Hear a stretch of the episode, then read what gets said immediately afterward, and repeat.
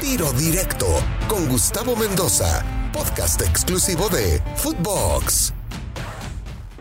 Amigos de Tiro Directo, qué placer saludarlos. Se llevaron a cabo las semifinales de ida de la Liga MX. Dos partidos diferentes, diferentes porque el Tigres contra el equipo de León fue un partido bien jugado, un partido atractivo, un partido en donde ambos equipos buscaron el arco enemigo y se notó, sobre todo el equipo de Tigres, que para ser sincero, el cuadro de Miguel Herrera en el primer tiempo tuvo, incluso desde mi punto de vista, para ganar el partido en el primer tiempo por una cómoda diferencia, es decir, para ponerse en ventaja por lo menos por dos goles en la primera mitad.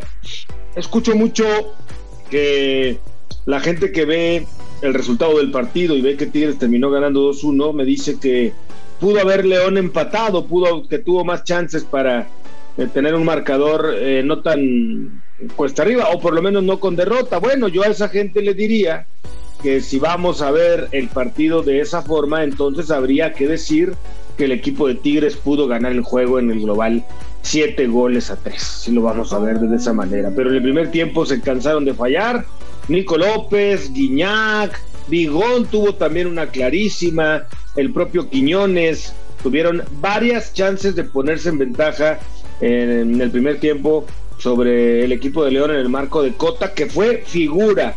Rodolfo Cota volvió al nivel, al nivel que, que lo hemos conocido, que lo ha llevado a selección y que le ha ayudado al equipo Esmeralda a ser campeón en un nivel extraordinario, en un nivel sobresaliente, lo de Cota que la verdad fue figura en el partido. Ya en la parte complementaria apareció el equipo de León, tuvo por ahí una posibilidad previo al gol Mena, que termina estrellando eh, en el poste y bueno, eh, no pudo ser contundente. También por ahí Nahuel tuvo otra oportunidad en la que terminó sacando el balón de, de la dirección del arco, pero los cambios de Jola fueron claves, el ingreso del avión Ramírez, el ingreso de Meneses, después metió a Ambris, pero esos dos los hizo el minuto 46, sacrificando a Ormeño y a Fernández, y con eso obtuvo mayor equilibrio. Y es justamente Meneses el que aprovecha una jugada por el costado, una pelota abierta, un balón que pues sí, eh, todo parecía indicar, Meneses iba a mandar un centro para ver si algún compañero dentro del área podía definir. Nahuel comete un error ahí en el sentido de que da un pasito hacia el otro lado, hacia la izquierda, como tratando de adivinar a dónde va a ir el centro, pero bueno, cuando se da cuenta que no es centro y que es tiro a gol, es muy tarde, no alcanza a, regresar de la mejor manera, de hecho apenas, apenas alcanza a manotear el balón, apenas alcanza a tocarlo, y bueno, creo que la verdad se lo come, para mí colabora en la jugada eh, Nahuel y eso le daba la ventaja al equipo Esmeralda 0 a 1 en la cancha de El Volcán. Era de momento un precio muy caro el que estaba pagando Tigres por la falta de contundencia, sin duda. Me parece que era demasiado injusto para el equipo de Tigres que terminara perdiendo ese partido.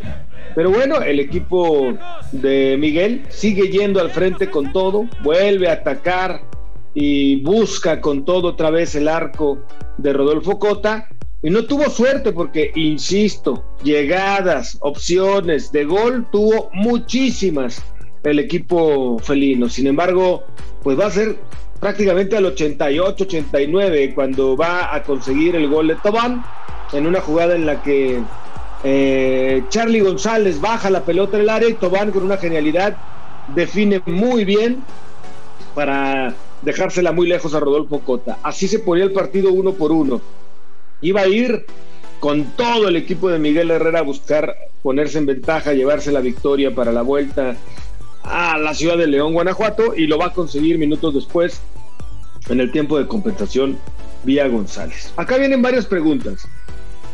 El arbitraje de Ortiz había eh, eh, una jugada en la que en el último gol unas tomas que se podría ver como una posición adelantada y que la gente pues del VAR no la vio. Creo que hay argumentos como para haberse podido marcar el VAR. No la vieron tampoco en la revisión silenciosa los árbitros del VAR y pues al final de cuentas termina valiendo la anotación. Polémica, sí, por ahí eh, jugadores de León como el propio Fernando Navarro se quejó públicamente de que no debió contar por esta situación de la posición adelantada. Incluso la gente de Puebla se enganchó ahí con él y se contestaron, en fin, una serie de situaciones que pues, simplemente adornan, afortunadamente con respeto, no pasó a mayores. Y ya el equipo de Tigres, que ahora va a ir a la cancha de León, tendrá que ser muy osado.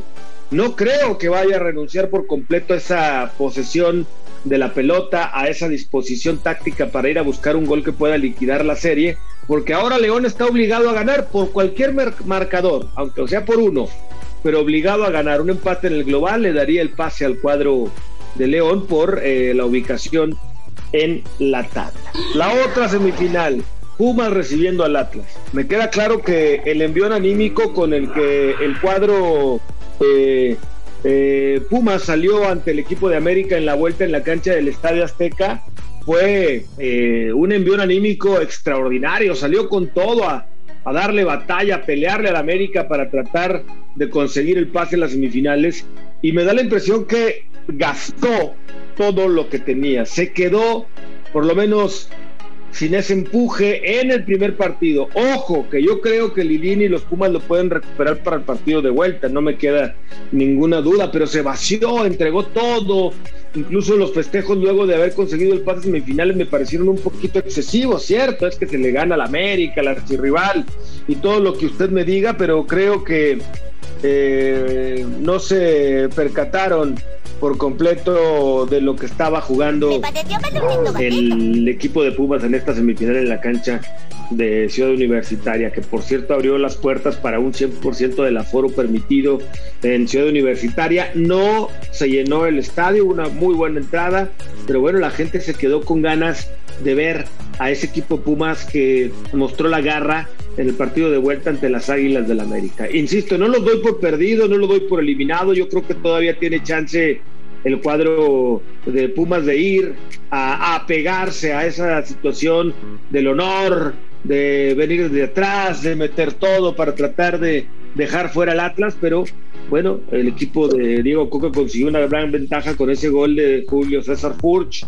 en una jugada que toma fuera del área y que pues remata de manera contundente, pega en el palo, se mete, imposible para un arquero de la trayectoria de Talavera.